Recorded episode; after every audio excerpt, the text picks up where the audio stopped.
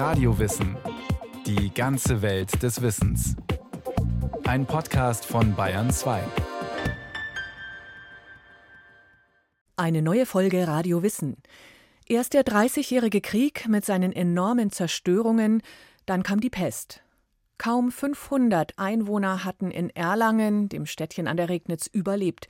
Da hatte Markgraf Christian Ernst eine Idee. Über Agenten ließ er Hugenotten zur Ansiedlung anwerben.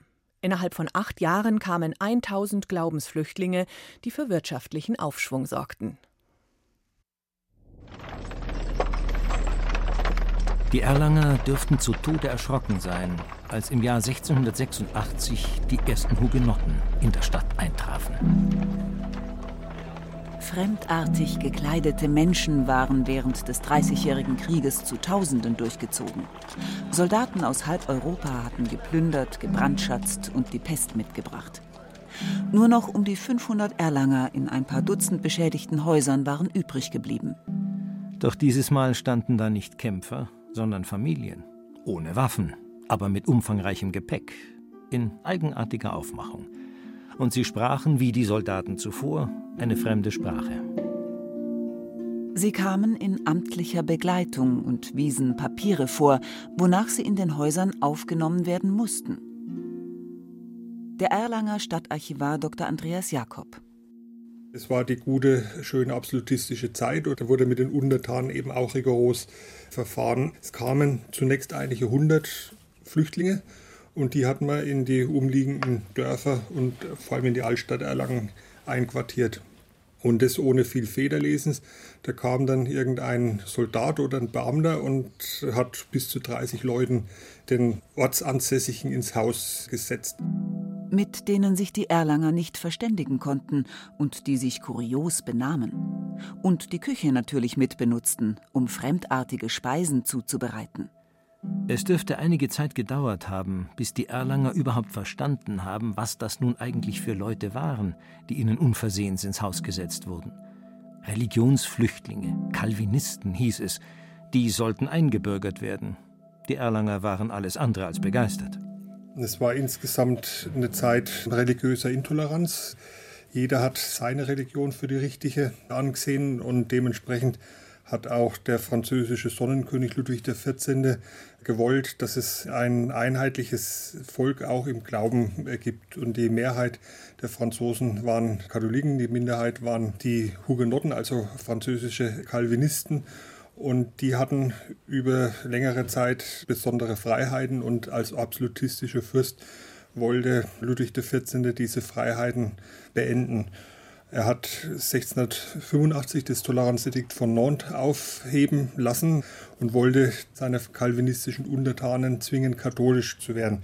Die allermeisten sind auch katholisch geworden, aber immerhin 70.000 bis 100.000 haben Frankreich verlassen und sind in die Niederlande, nach England bis nach Südafrika sind sie gekommen und ungefähr 40.000 kamen nach Deutschland. Wie sich die Hugenotten in Deutschland verteilten, war Sache der Regenten.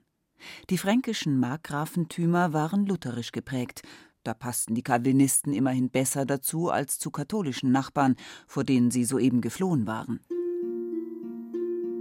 Daher schickte Markgraf Christian Ernst von Brandenburg-Bayreuth seine Agenten in Ortschaften, von denen bekannt war, dass hugenottische Flüchtlinge dort vorläufig Quartier genommen hatten, vorwiegend in der Schweiz.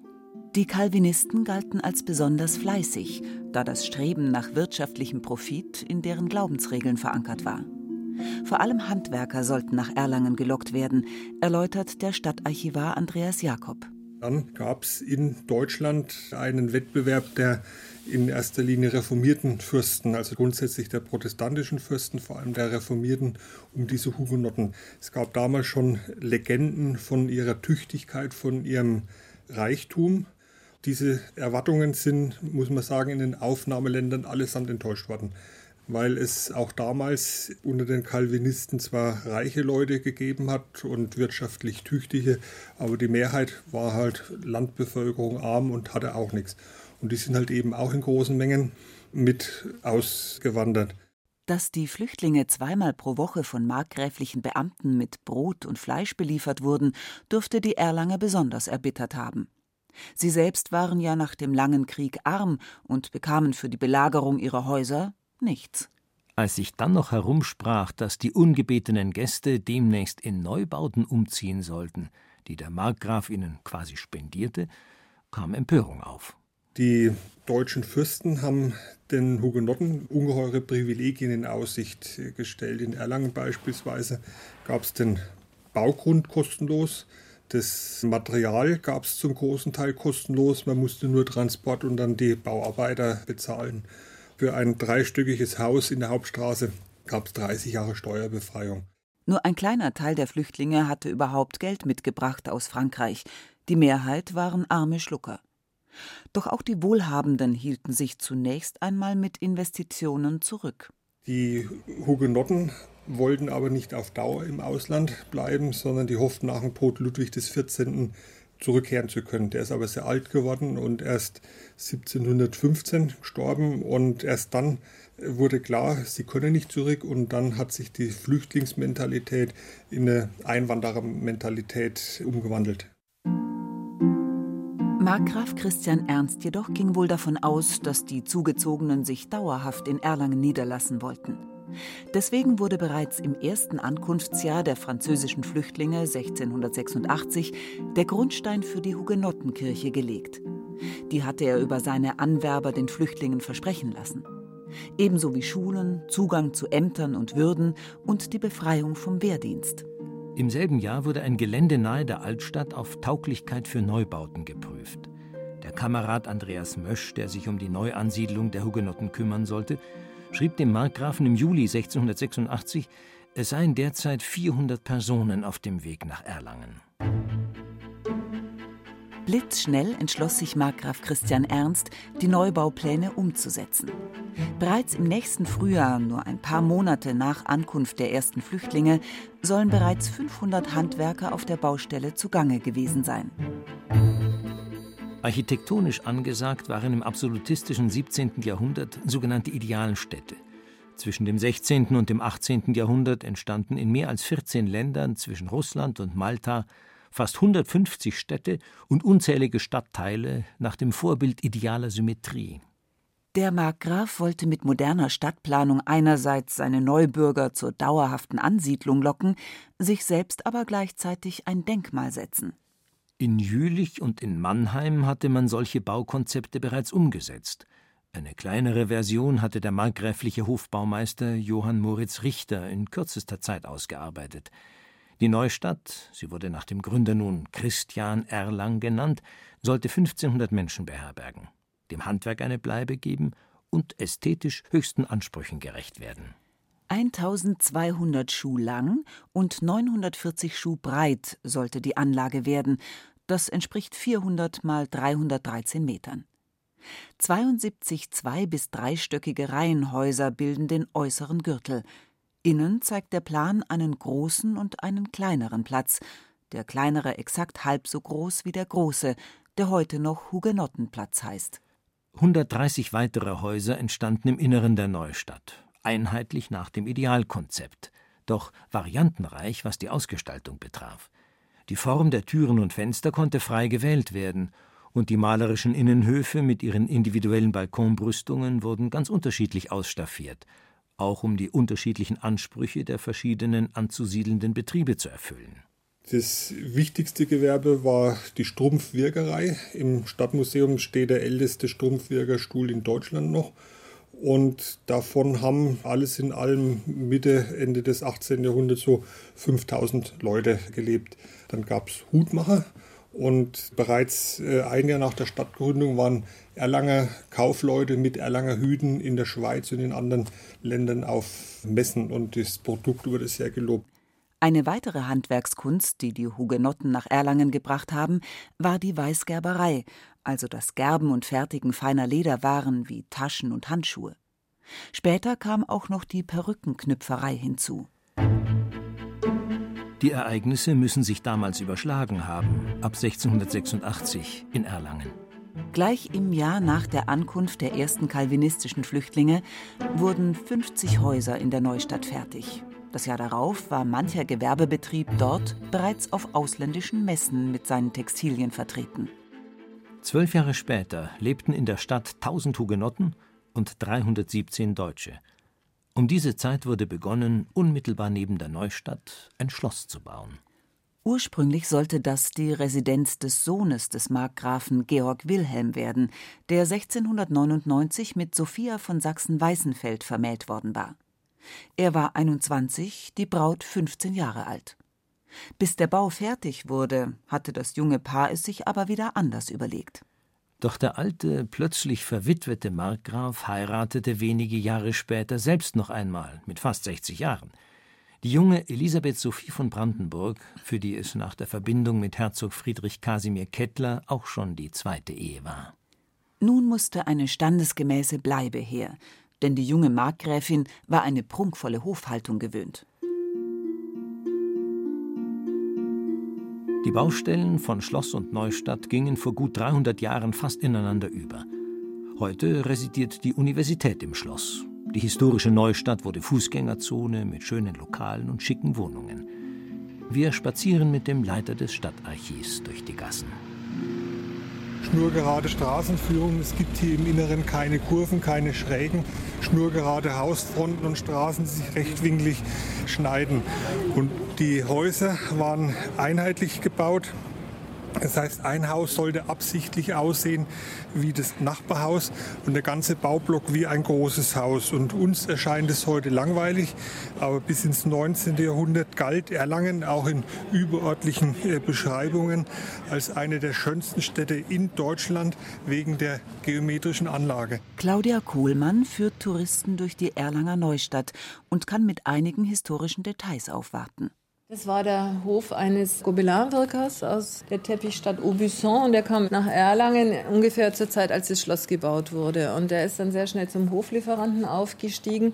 Und Gobelin-Wirker, das war schon ein Ausnahmegewerbe, weil die Hauptbranchen, das waren die äh, Strumpfwirker, die Handschuhmacher und die Hutmacher. Die Wohnungen für die meist mehrköpfigen Familien waren für unsere heutigen Verhältnisse klein. Hier zum Beispiel sind die Wohnungen vielleicht 50 Quadratmeter oder 45 Quadratmeter. Und es war ja so, dass im Erdgeschoss eine Wohneinheit und dann hat man nicht die Schlafräume drüber gehabt, sondern es war dann schon die zweite Wohneinheit. Ja, also und man hat auch, Sie sehen es an den Außentreppen, in diesen kleinen Wohneinheiten keinen Platz für eine Treppe nach oben verschwendet. Wie viele Menschen lebten in solchen Wohnungen? Antwort des obersten Stadtarchivars Dr. Jakob. Zum Teil wesentlich mehr, als wir uns heute vorstellen. Also in manchen dieser Normhäuser zweigeschossig, das waren schon mehrere Wohneinheiten, also vielleicht 120 Quadratmeter zusammen.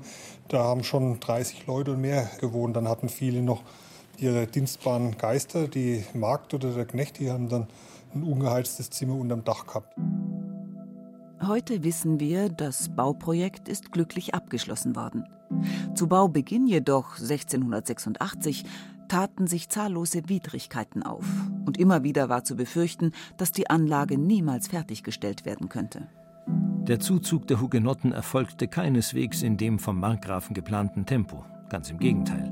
Viele Flüchtlingsfamilien verließen Erlangen wieder, nachdem sie die finanzielle Unterstützung durch die Obrigkeit eine Zeit lang ausgekostet hatten. Der Markgraf ließ daraufhin verkünden, heimlich abziehende Refugiés wie Deserteure behandeln zu lassen. 1693 wurde die Hugenottenkirche eingeweiht, und spätestens dann konnten sich die meisten Flüchtlinge mit ihrer neuen Umgebung identifizieren. Noch heute dominiert das imposante Gotteshaus die Erlanger Innenstadt. Im Innern erläutert der Stadtarchivar die besondere, dem kalvinistischen Ideengut geschuldete Bauweise.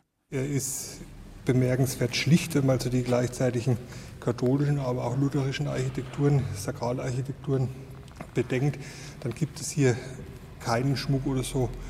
Was man aber in Erlangen immer sehen muss, das sind die Proportionen. Wenn man die Kirche etwas auf sich wirken lässt, also muss sich hinsetzen oder man kann äh, herumgehen, dann hat die ganz eindrucksvolle Proportionen und es ist ein stimmiger Raumeindruck.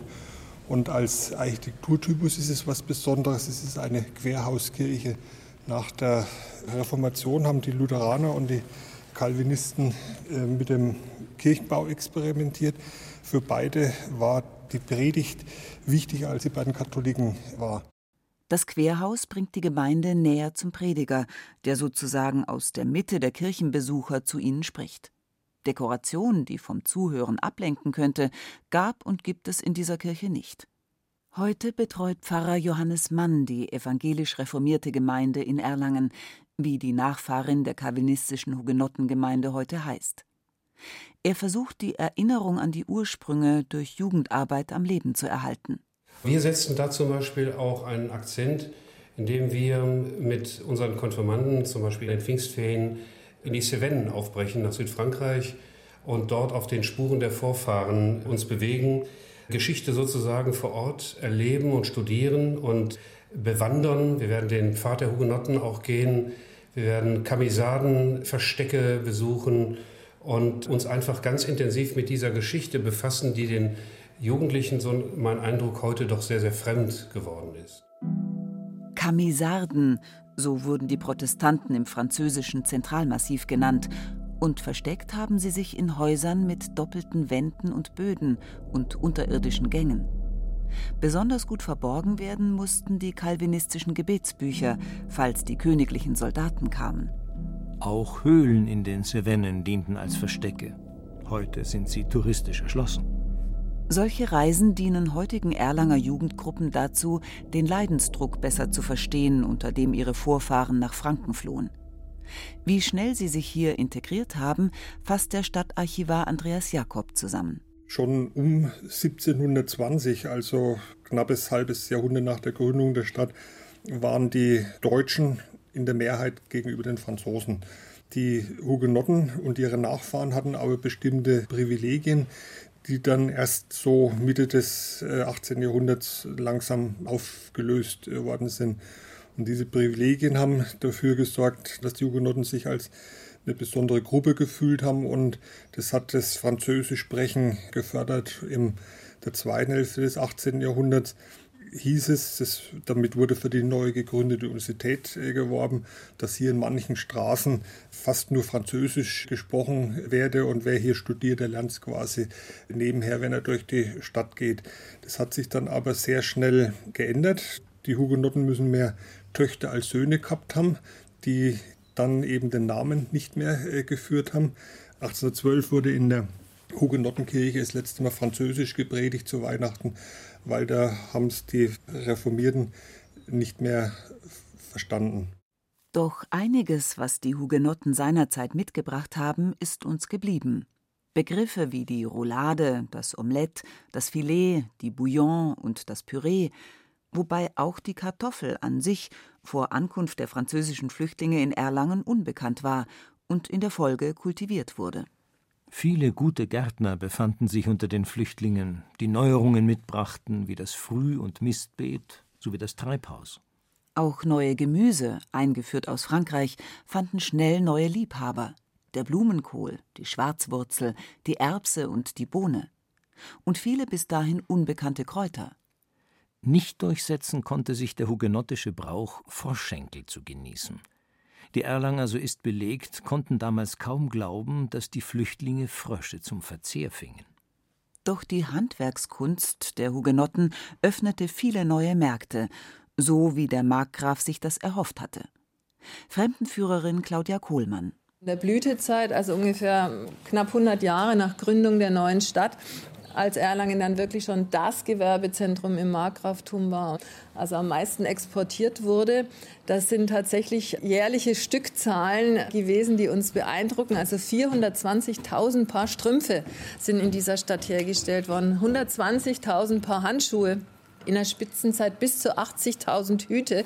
Und es waren ja alles Luxusartikel. Also das haben jetzt nicht die Erlanger sich dann angezogen, aufgesetzt, sondern das ging in Export. Zur Blüte kam in diesen Jahren auch das Brauereiwesen. Über 300 Wirtshäuser gab es um 1800 in Erlangen, gern besucht von den vielen Fabrikarbeitern, die aus ganz Deutschland zugezogen waren, aber auch von den Studenten und Dozenten der 1742 gegründeten Universität. Doch die Vision der idealen Planstadt schien plötzlich nicht mehr den Zeitgeschmack zu treffen. Im 19. und 20. Jahrhundert ist hier in Deutschland äh, diese Idee ins Hintertreffen gekommen und man hat diese Anlage, die gleichmäßigen Häuser, nicht mehr verstanden, was das soll und hat von Flüchtlingsarchitektur gesprochen. Schnell und billig gebaut, liest man in vielen Schriften. Und was macht man mit Flüchtlingsarchitektur? Man reißt es am besten ab und es gibt, wenn man sich hier umschaut, zwischen den Barockhäusern, die zum Teil später aufgestockt oder wegen verändert worden sind, gibt es auch so moderne Plattenbauten, kann man fast sagen, wie sie halt in den 60er Jahren errichtet worden sind. Der Denkmalschutz wurde in Bayern erst in den 1970er Jahren gesetzlich verankert. Doch dass die Erlanger Neustadt es wert ist, geschützt zu werden, dieser Gedanke kam bei den Behörden erst spät auf. Lange vorher wurden die Bürger aktiv. Die Schiffstraße, die jetzt ja so eine beliebte Flaniermeile ist, also die war ja bis Mitte der 80er so runtergeranzt, dass man wirklich über einen großflächigen Abriss nachgedacht hat. Und dann kam aber die Zeit, wo dann Einzelpersonen, Privatpersonen oder mehrere zusammen diese alten Häuser gekauft haben und dann wirklich vorbildlich renoviert haben. Und das sind jetzt dann wiederum also innerstädtische Wohnungen oder Höfe, also da würden sich die Leute die Finger danach lecken. Heute steht die Neustadt unter Ensembleschutz. Vor der Verkehrsberuhigung sind hier täglich 26.000 Fahrzeuge durchgerauscht. Und die Menschen? Wo sind die Nachfahren geblieben? Vielleicht sind sie kirchlich der reformierten Seite treu geblieben. Ansonsten jedoch ist ihnen das geschehen, was Flüchtlingen meist geschieht. Nochmals Claudia Kohlmann. Wenn man sich mit der Geschichte eines Hauses befasst, zum Beispiel in der Heuwagstraße, also ein Haus von 1698, der Erbauer war dann ein französischer Handschuhfabrikant und der hieß Jean-Louis Barthes, sage ich jetzt mal. Und dann hieß der Sohn eben vielleicht noch Jean Barthes und der Enkel hieß dann schon Johannes Barthe oder so. Also in der dritten Generation war eigentlich das französische Gen schon im fränkischen Genpool aufgesaugt. Also die konnten dann auch nicht mehr wirklich Französisch waren eingedeutscht eigentlich längst.